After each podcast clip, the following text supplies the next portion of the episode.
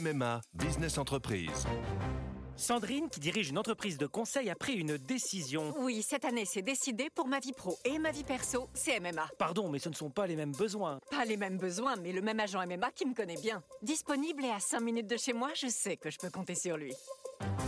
C'est décidé, c'est MMA. Bonjour, voici l'éditorial du Figaro du 17 juin 2022 par Patrick Saint-Paul. Temps et contre-temps.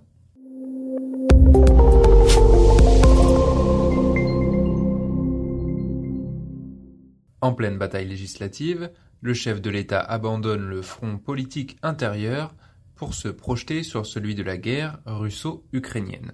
Il fallait s'y attendre, ses détracteurs dénoncent une manœuvre chargée d'arrière-pensée politicienne. Emmanuel Macron disait vouloir faire en Ukraine une visite utile.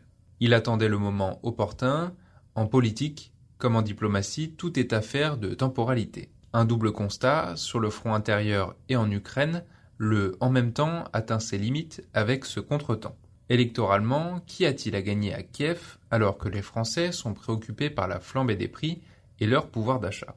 Jean-Luc Mélenchon dénonce un manque de respect du président pour les électeurs. Le chef des armées lui a répondu de Roumanie après avoir passé en revue les troupes de l'OTAN, l'accusant d'affaiblir la France et sa sécurité au risque de conforter ceux qui dénoncent un mélange des genres, une instrumentalisation.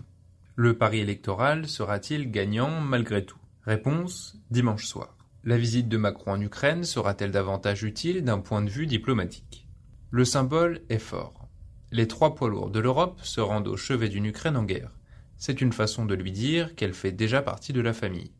Ils sont venus adresser un message de soutien à Kiev, à la fois pour le présent et pour l'avenir. Mais au-delà de la symbolique, le geste n'effacera peut-être pas à lui seul les réticences au sein de l'UE pour attribuer à l'Ukraine le statut de candidat à l'entrée dans l'Union. Le président ukrainien a manifesté une certaine impatience, les laissant seuls dans les ruines de la banlieue martyre d'Irpin. Macron est un allié mal aimé des Ukrainiens. Il déplore que, au lieu d'afficher sa solidarité à Irpin début avril après le départ des Russes et la découverte de leurs crimes, il est appelé en mai à ne pas humilier la Russie. Les Ukrainiens voudraient bien que ce président hyperactif cesse de macroner, une expression qui a fait une entrée fracassante dans leur lexique, parler pour ne rien dire.